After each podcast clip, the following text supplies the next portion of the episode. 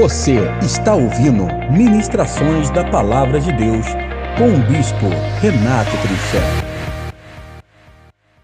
Debaixo dessa unção, debaixo dessa graça, eu quero convidar você a abrir a sua Bíblia comigo. Ainda de pé, em temor a Deus, a Sua palavra que é poderosa, no Evangelho de João, no capítulo 1.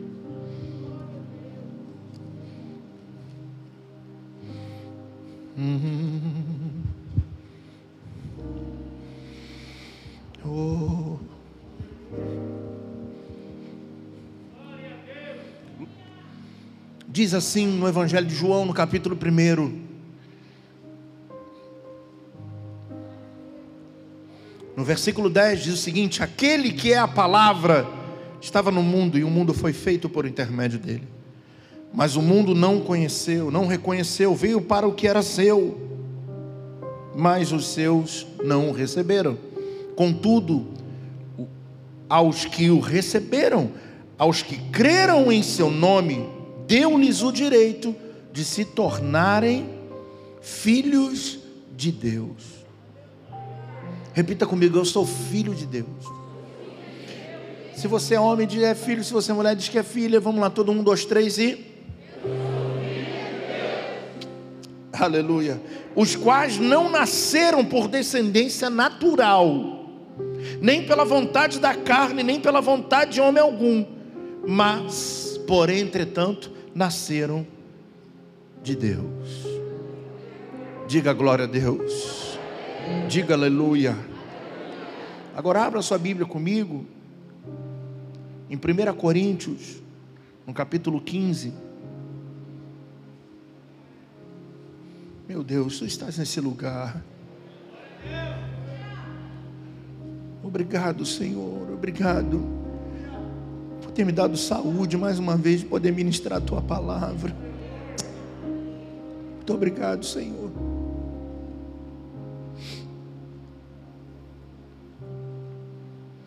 No versículo 45, diz o seguinte: Assim está escrito: o primeiro homem, Adão, tornou-se um ser vivente. O último Adão é espírito vivificante. Não foi o espiritual que veio antes, mas o natural. Depois dele, o espiritual. O primeiro homem era do pó da terra, o segundo homem dos céus. Aleluia. Diga glória a Deus. Só até aí, pode sentar. Aleluia.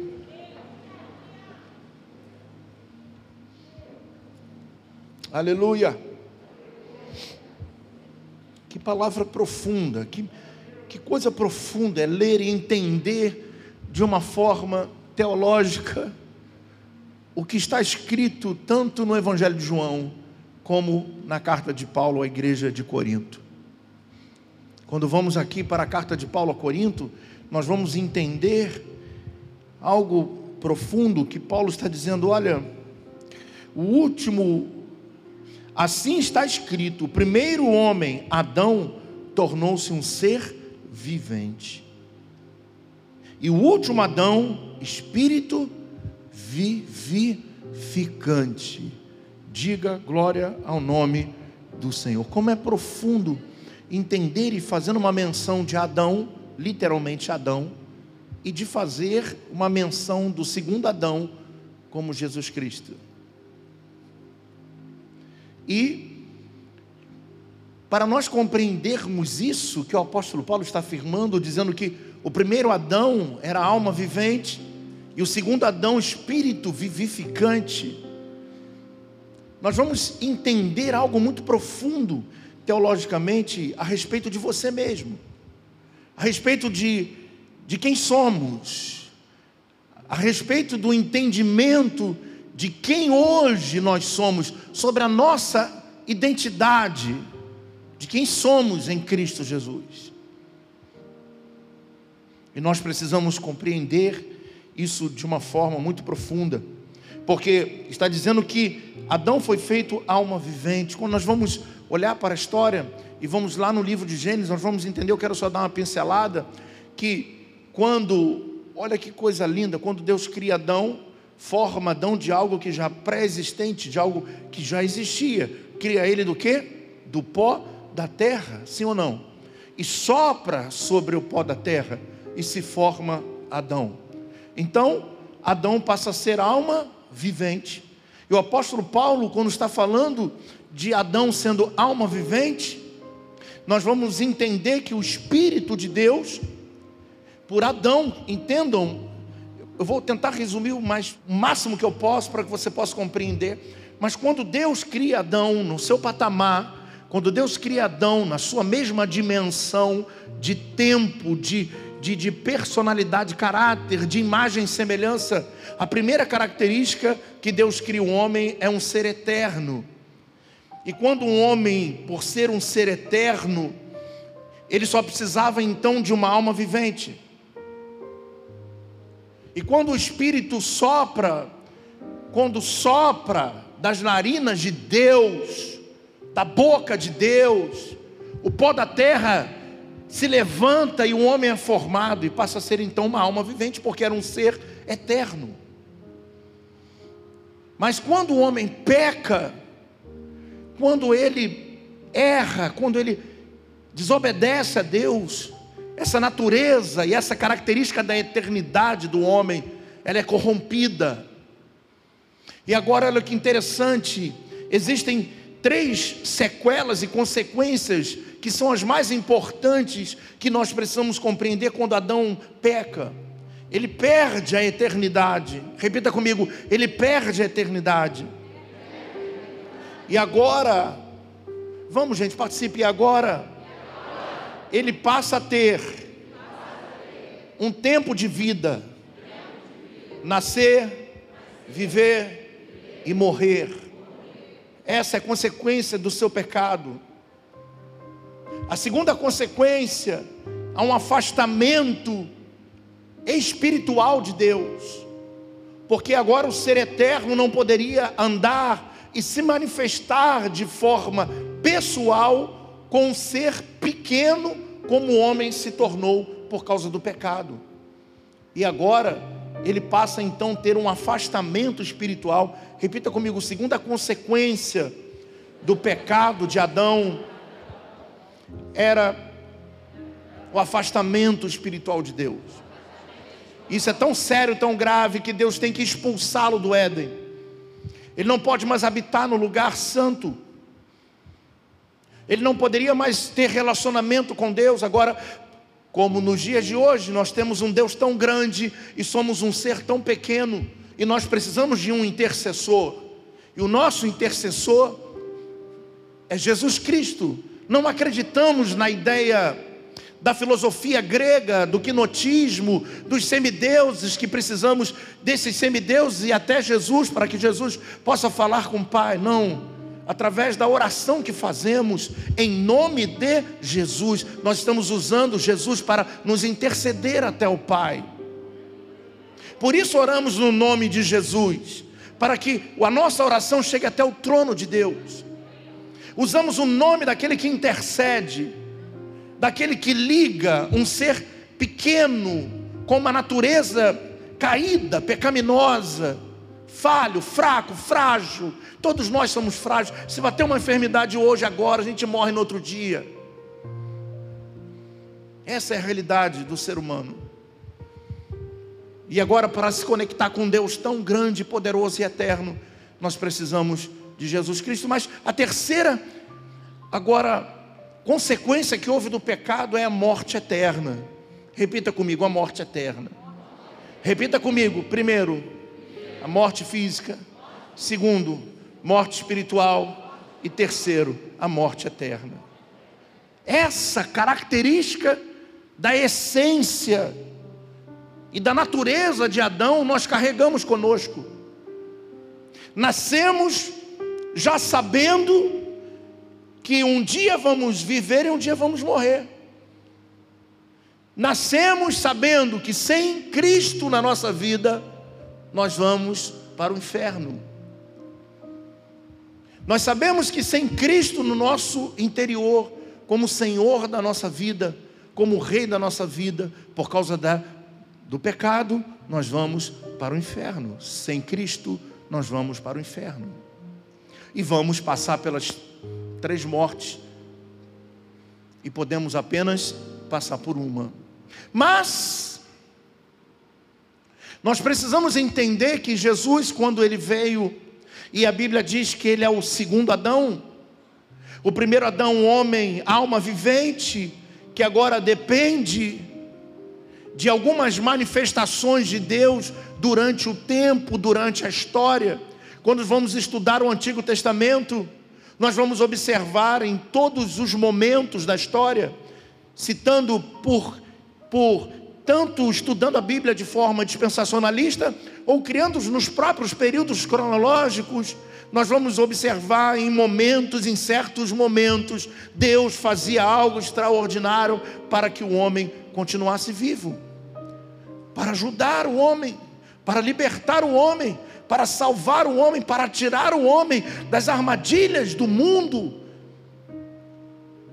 para nos dar a oportunidade a Israel quantos e quantos livramentos e quantas e quantas oportunidades Deus deu, Deus deu a Israel para os livrá-lo da mão dos inimigos, para livrá-los do mal.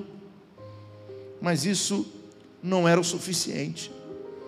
E quando Jesus ele vem, ele assume a sua postura de homem, ele não nasce numa natureza humana igual a minha e sua, que viemos de um, de, de, uma, de um relacionamento sexual do nosso pai, da nossa mãe, e então a nossa mãe engravidou e nós estamos aqui, fomos escolhidos por Deus, Deus já conhecia o nosso nome, aleluia. Você crê nisso? Você crê que o próprio Deus diz lá no livro de Isaías que se ainda que uma mãe viesse a se esquecer do seu filho, ele jamais se esquecerá de mim, de você? Você crê que no capítulo 49 diz a Bíblia que nas mãos de Deus, simbolizando a autoridade de Deus, está escrito na palma das mãos o meu nome, o seu nome. E olha que interessante, por que a palma das mãos? Porque é um lugar onde você sempre está vendo. Deus sempre está olhando e sabe que nós estamos ali nele, firmados nele. Ele olha e fala assim: Esse é meu filho.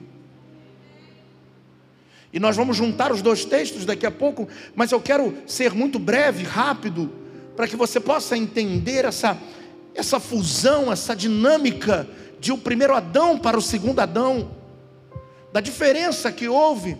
E o apóstolo Paulo escreve à igreja de Corinto algo muito profundo, que pelo qual toda a escrita de Paulo à igreja de Corinto, Corinto era uma igreja muito fraca, de muitas dificuldades, entendimento de coisas pequenas, mas o apóstolo Paulo escreve e lança uma, uma palavra de revelação profunda para eles. Está dizendo: olha, o segundo Adão é espírito vivificante, espírito que dá vida. Diga aleluia. E no momento em que Adão, nós precisamos entender que Adão, por ser alma vivente, e nós vamos entender que a alma é o centro das nossas emoções, vontades, intelecto. Adão, quando foi criado para ser alma vivente, um ser humano dotado de vontades, de emoções, poder de decisão, de escolha, Deus deu isso a ele. E uma ordem foi dada apenas: não coma do fruto. E ele comeu.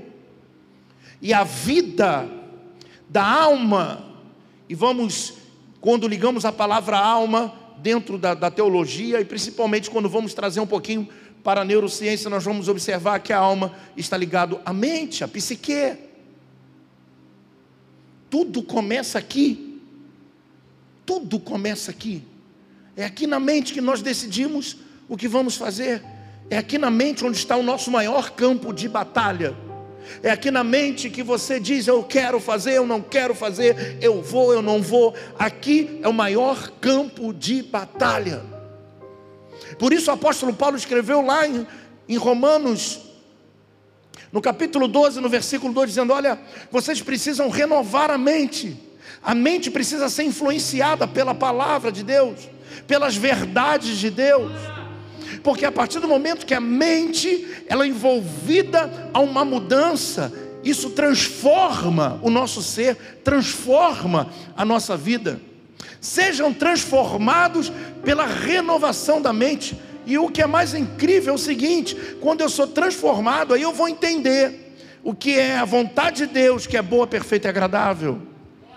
Porque a minha mente transformada, pelo poder da renovação dela, eu começo a entender que muitas das vezes uma perda é a vontade boa, perfeita e agradável de Deus, que conhece o futuro, o entendimento das coisas espirituais.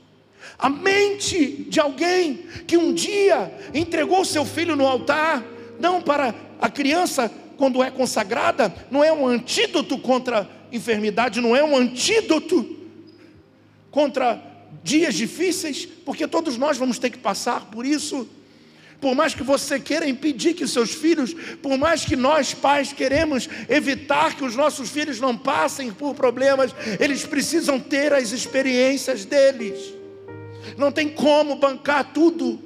Eles precisam crescer, eles precisam amadurecer. E os problemas da nossa vida, as, as adversidades que nós temos na vida, elas no momento nós não entendemos, mas quando passa, nós começamos a compreender que Deus está conosco e que tudo aquilo foi necessário para um propósito pelo qual não entendemos agora, mas vamos entender, não por quê, mas para quê Deus sempre tem um para quê em tudo que Ele faz na nossa vida. Você pode dizer glória a Deus a isso? Você pode dizer glória a Deus? E a, a alma psique, o sopro e a alma vivente, na verdade, ela é substituída pelo zoe, que significa vida eterna, do original do hebraico, sai da psique para o Zoe, para a eternidade. Repita comigo: a eternidade é o plano de Deus para o homem. Deus criou o homem eterno. E o plano de Deus é que o homem seja restaurado à eternidade. E isso já foi feito pela obra da cruz do Calvário. Repita comigo: Jesus morreu a minha morte. Jesus levou sobre a cruz as minhas dores, as minhas enfermidades, as minhas mazelas, as minhas impossibilidades. Tudo está cravado na cruz. E quando ele, no último suspiro, ele diz: Pai, tudo está consumado plano eterno havia sido realizado por um homem que nasceu fruto do Espírito Santo dentro de uma mulher. E agora o segundo Adão se torna espírito vivificante. Diga glória a Deus. Talvez você esteja assim, mas Jesus morreu por mim e levou sobre a cruz todas as minhas necessidades, as minhas mazelas. Ok, como é que eu sei que isso é verdade? Ou quando eu vou começar a viver isso na minha vida? Primeiro, todos os benefícios da cruz do Calvário são apropriativos, eu tenho que tomar posse. Eles estão ali, mas eu só vou viver se eu falar, eu quero me aproximar de ti. E da maneira que nós nos sujeitamos a Deus, e resistimos ao diabo, e quando nós nos sujeitamos a Deus, nos aproximamos da cruz, automaticamente todos os benefícios da cruz vão sendo liberados sobre a nossa vida. Diga glória a Deus. Repita comigo: o primeiro Adão carregava a morte, mas o segundo Adão carregava a vida.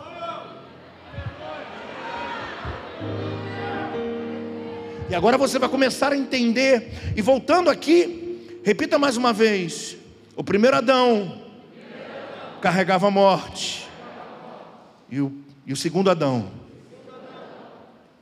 carregava a vida. Por meio de um homem, quem morresse longe de Deus tinha perdição. Todos que nascessem através da natureza de Adão carregam a morte. Mas todos aqueles que nascem em Cristo também carregam a vida dele. Por isso a necessidade de mudar de vida.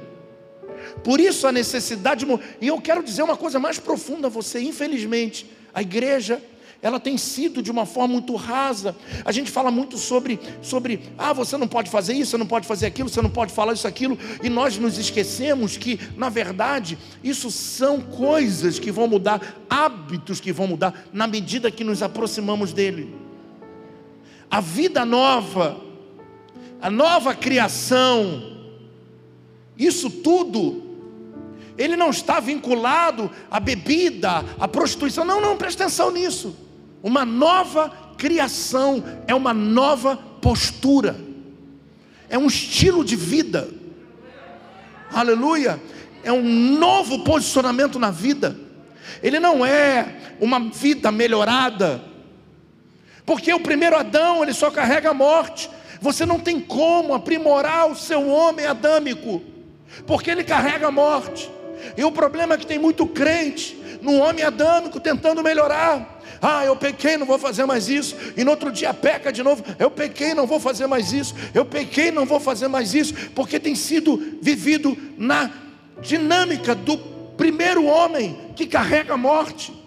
Quando nós entregamos a nossa vida a Jesus, aleluia. Quem entregou sua vida a Jesus Cristo aí para ele morar em você? Então dá um glória a Deus bem alto. Quando nós entregamos a nossa vida a Jesus e falamos assim: Olha, eu quero Jesus na minha vida, isso não é só agora eu vou à igreja, presta atenção nisso. Quando nós entregamos a nossa vida a Jesus, nós começamos então a participar de uma mudança de natureza.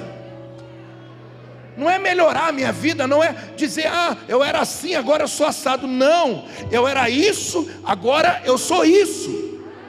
Eu era morte, agora eu sou vida. Eu carregava a morte, agora eu carrego a vida. Por isso, na nossa versão NVI, diz que o apóstolo Paulo está dizendo que aquele que está em Cristo é uma nova criação, não está falando criatura, não está falando uma, cria, uma criação melhorada, mas uma nova criação, algo novo, algo novo. Diga glória a Deus uma vida nova. O Zoe é vida nova, que é recuperada através da ressurreição. Então eu consigo, o apóstolo Paulo, quando pega a sua carta aos Romanos, e nós vamos observar, começando pelo capítulo 3, que ele vem começando a falar sobre a justificação. Que daqui a pouco, quando chega no capítulo 6, ele fala da importância de morrer com ele. Então significa que quando eu entro na piscina, das águas do tanque de batismo, que significa baptismo, imersão. Deixar aqui o velho homem. Então, quando a pessoa entra aqui, ela é batizada pelo pastor, pelo presbítero, não importa, o diácono. Quando ela desce nas águas, significa que o homem, primeiro homem, morre, e o segundo homem, que é espírito vivificante, ele nasce em você. Repita comigo: o homem da morte morre, e a nova criação ressurge no segundo homem, que é espírito vivificante. Diga aleluia. Diga glória a Deus. Diga glória a Deus. Repita comigo. E aí, olha para mim. E aí, tudo muda. Porque eu carregava a morte, mas agora eu passo a carregar a vida de Deus. O zoe de Deus está em mim, está em você. Diga aleluia. Quando nós assumimos essa posição, quando nós assumimos essa postura, entendemos teologicamente o que isso representa e tomamos uma posição em relação a isso, nós começamos a entender certas atitudes que homens e mulheres tomaram na vida e que mudaram suas vidas. Diga glória a Deus. Diga glória a Deus. Aleluia. Repita comigo. Eu não posso carregar a morte em mim. Eu não posso carregar a morte em mim. Porque em Cristo eu só posso carregar da sua vida.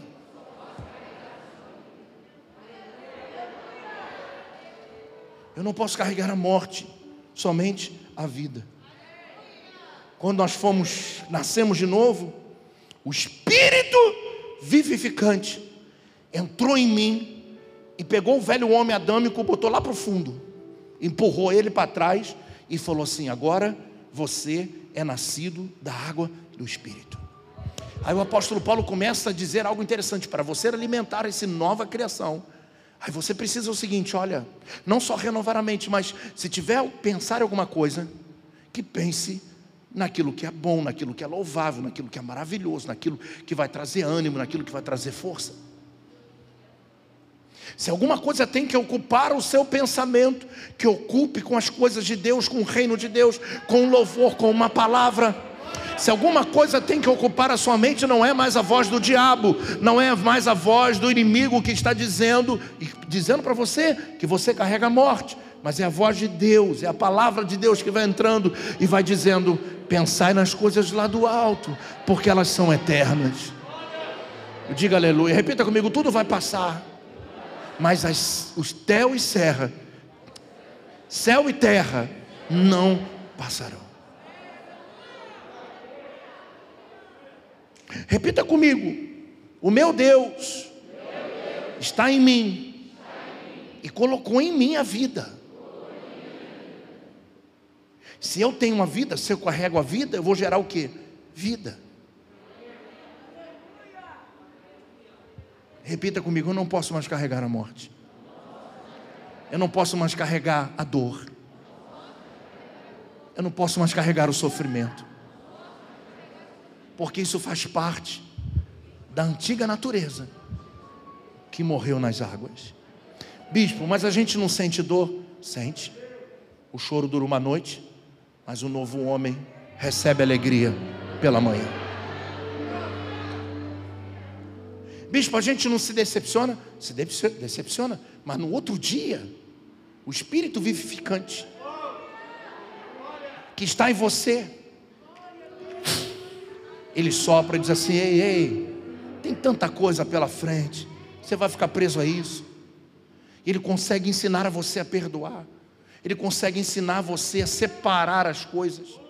Como é importante chegar a esse nível de maturidade, de não levar as coisas aos extremos, porque quem tudo leva ao extremo é porque não foi curado ainda porque carrega a morte das decepções que tiveram no passado, daquilo que fizeram com você no passado, mas quando você recebe o Espírito vivificante que está dentro de você, ele anula a sentença.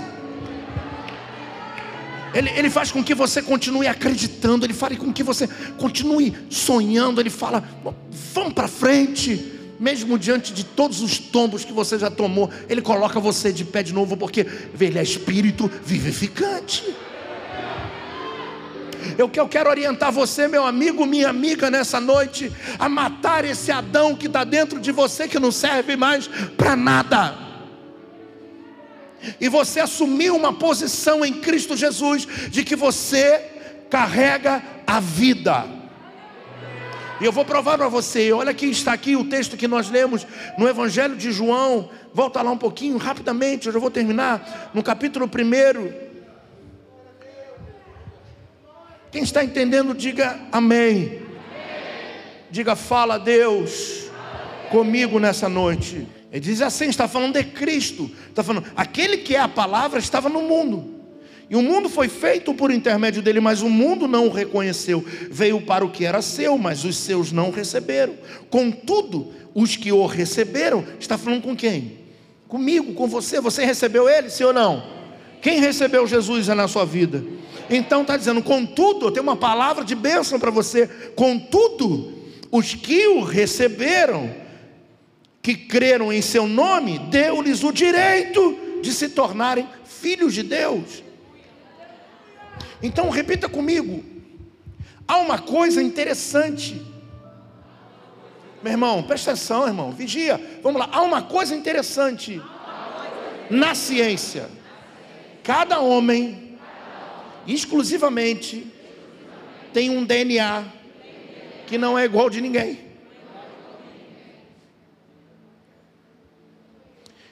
Quando você vai pegar e, por exemplo, seu pai, e vamos ver, fazer um teste de paternidade, eles se equivalem.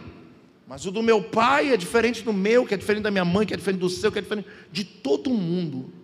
Eles se equivalem, se aproximam e dá para ver a linhagem genética. O que eu quero dizer para você, olha que profundo, aos que o receberam, aos que receberam o espírito vivificante, o poder, o Cristo dentro de você, receberam também o direito de se tornaram, tornarem filhos. O que significa? Que quando puxo o meu DNA, vai ver lá o DNA de Deus, compara. É filho dele. Pergunta assim, bispo, por que o senhor está dando esse exemplo de DNA? Porque quando se compara um DNA, de um com o outro junto é impossível. Com certeza você tem alguma coisa da sua mãe, do seu pai. Se você tem alguma coisa a ver com o padeiro, aí é outra história. Mas você tem alguma coisa a ver com a sua mãe ou com o seu pai. O jeito de olhar, o jeito de andar, temperamento. Tem ou não tem? Sim ou não? Tem pessoas que estão andando, você fala assim, caramba, igual o pai. Tem outras que falam assim, nossa, igualzinho a mãe. Tem outras que falam alto, igual a mãe. Não, quando uma repete isso, mas as duas, são três falando alto no carro, que todo mundo para do lado e fala assim: nossa, que briga é essa? Mas é o jeito de falar, né? Aquela coisa toda. Então, você vê que há características um no outro. Então, quando você está andando, as pessoas podem observar que você, esse cara é filho de Deus. todo mundo estaria murmurando, mas ele está glorificando. Todo mundo estaria arrasado numa situação dessa, mas ele está de cabeça erguida numa situação dessa. Todo mundo estaria desanimado, mas ele está animado. Como é que pode? Porque o DNA de Deus está em você. O Espírito vivificante se manifesta em você. Olha para você e diz assim: rapaz, hoje você está entendendo por que, que você não desistiu ainda? Porque o próprio Deus está em você, através do Espírito vivificante, que traz vida. Diga aleluia, diga eu carrego o Espírito da vida. Então diz assim: Eu vou declarar o que o apóstolo Paulo declarou na carta de Paulo aos Romanos. Na carta, na sua carta aos Romanos, desculpa. Ô oh, morte! Onde está a tua vitória? Por que, que ele falou isso? Ele carrega a vida, e ele diz para a morte: Onde está a tua vitória? Se aquele que venceu a morte habita em mim.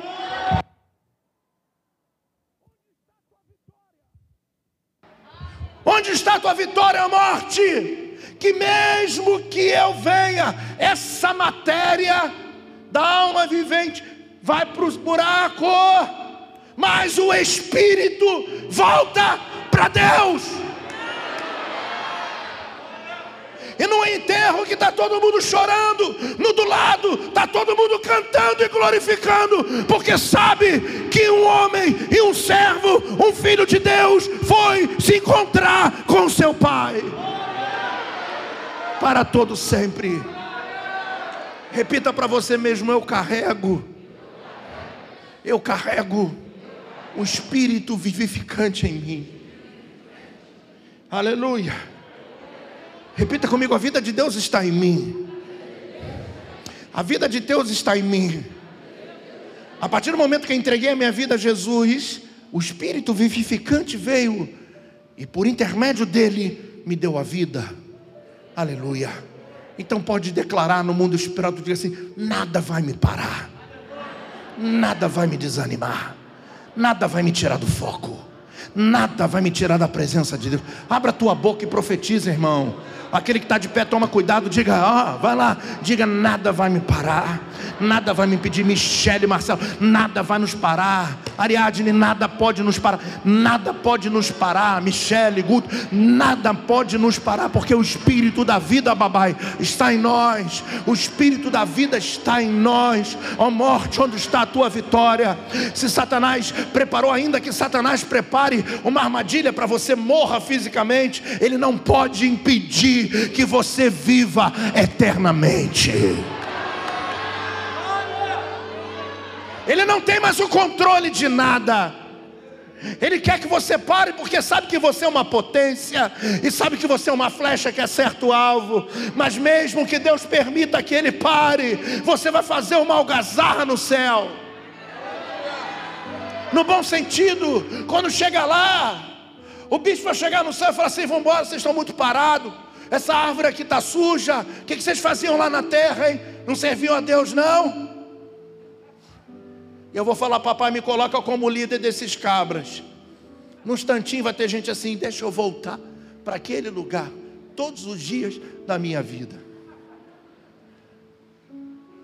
Diga glória a Deus, diga eu carrego a vida. Agora deixa eu falar algo para você, que agora eu estou terminando. Você imagina um dia Preste atenção no quão profundo é essa mensagem. Preste atenção naquilo que o Espírito Santo quer falar com você. Deixa eu falar uma coisa para você. Certo dia, uma mulher da Bíblia estava angustiada porque se eu carrego a vida dentro de mim, se eu carrego a vida, se eu carrego o zoe, se eu carrego o espírito vivificante, dentro de mim não pode ter morte. Diga, eu tomo posse dessa palavra. Então, os meus sonhos, os meus projetos não podem morrer. Existem coisas que Deus deu direito ao homem e à mulher. Uma delas falou: Olha, você vai multiplicar. E naquele momento que nós entendemos que carregando a vi carregamos a vida, aquilo que não acontece, que é a morte, tem que sair do nosso corpo. E Deus falou para a mulher: Você vai multiplicar. É um direito. Gente, toda vez que eu oro para alguém que está estéreo, que não. E elas geram filhos, não, não, isso não é unção que está sobre mim, eu apenas estou reivindicando um direito que Deus deu à mulher, de poder engravidar. É um direito da Bíblia. E quando você não vive isso, você carrega a morte. Mas se o Espírito da vida está em mim, a morte tem que sair. Repita comigo: a vida de Deus que está em mim só se manifesta pelo poder da palavra profética. Isso significa que eu tenho que abrir minha boca, que eu tenho que dizer: Eu creio, eu tomo posse, seja gerado, seja gerado, seja gerado, seja gerado, e a morte vai ter que ir embora. Senhor, eu faço um voto contigo. Se essa criança nascer, ela será tua. Se essa criança nascer, será gerado para a tua glória. Se essa criança nascer, será a manifestação do teu poder lá na frente. Quem estava dentro da oração dela? Samuel. Não existia aqui, mas existia dentro dela Samuel. Samuel não existia no útero ainda. Samuel não estava dentro dela, informe, mas Samuel, o zoe de Deus, estava dentro dela. E ela abre a boca, o sacerdote vai lá chamar a atenção dela. Você está falando alto aí, o que você está fazendo? Não importa. Ela abre a boca e Samuel é gerado. Repita comigo: tudo que é morte que está dentro de mim vai ter que ir embora. Porque a vida de Deus vai se manifestar. E todo o direito que Deus nos deu pela Sua palavra, todos os direitos da cruz do Calvário, vai se cumprir na minha e na sua vida. Só levanta a mão e glorifica. Só levanta a mão e glorifica. Diga: a vida de Deus está em mim. Toda morte vai ter que cair por terra hoje porque a, a vida de Deus está em mim. Repita: eu carrego o Espírito vivificante. o espírito do segundo Adão que hoje habita em mim. Diga, eu tomo posse dessa palavra. Diga, eu tomo posse dessa palavra. Eu tomo posse dessa palavra. Eu quero terminar com o profeta Ezequiel. Ouça, lá no capítulo 37, Deus mostra uma visão para ele. Leva ele num vale e mostra um monte de ossos sequíssimos. Eu não quero falar sobre isso, preste atenção. O que havia dentro daquele vale, pastor Rubem? Morte. Esquece os ossos, estavam mortos. Mas na boca do profeta existe o espírito vivificante, o espírito da vida. Eu quero dizer para você de uma forma muito complexa, para que você entenda que até aqueles sonhos que você imaginou, que nem tem como pensar, como rever, Deus hoje te coloca diante do seu vale. Olha para os ossos que já morreram e você hoje pode dizer: vocês vão reviver quando o profeta começa a profetizar: vento que vem dos quatro cantos da terra, sopra sobre esses ossos. O que, que começou a acontecer? A vida se chocou com a morte.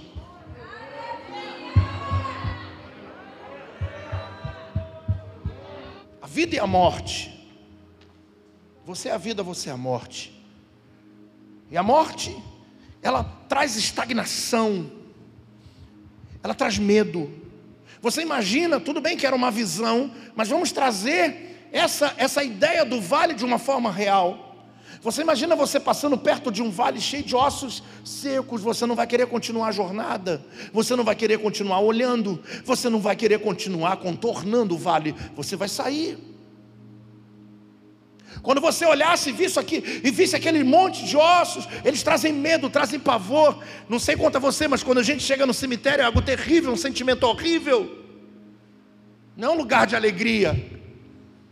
E a morte, ela traz estagnação, paralisação. Tipo, não vai acontecer mais nada. É isso e pronto. Mas quando a vida se aproxima da morte, a morte começa a se agitar não, se agitar. Começa a se movimentar. Ué, mas não está morto? Ué, mas está fazendo barulho? Osso com osso? Que barulho é esse? É a vida entrando na morte. E o profeta continua: Vou profetizando e você vai se aproximando da morte. Vento que vem dos quatro cantos, sopra sobre esses ossos visita esses ossos, ei Xalabai, e o profeta na unção começa a contornar aquele vale, dizendo: esses ossos não vão ficar, reviva ossos, e a morte começou a se mexer. É assim que Deus está fazendo hoje na sua vida. Toda morte está se movimentando, porque Deus vai trazer de volta a vida, a vida, o zoe, o espírito vivificante que tem dentro de nós, que sai pelo poder da palavra.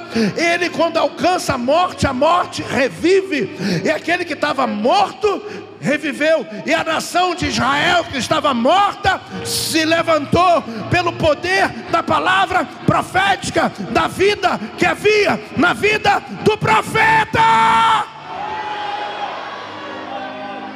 E essa mesma vida de Deus, pelo sacrifício da cruz, você carrega dentro de você o poder da ressurreição. E Deus vai trazer de volta. Deus vai trazer de volta. Repita, eu carrego dentro de mim o poder da ressurreição. O poder da ressurreição. O poder da ressurreição. Repita comigo: se a dor vier mais forte que eu, possa suportar. Se a morte vem me convidar, se a luta é mais forte que as minhas forças, e se eu não estiver mais aguentando, mostra-me a tua glória. Mostra-me a tua glória. Você é muito mais do que você imagina. Você é imagem e semelhança do eterno Deus. Ele habita em você. Ele habita em você. Você acabou de ouvir mais uma ministração da Palavra de Deus com o Bispo Renato Trincher. E que Deus te abençoe, rica e abundantemente.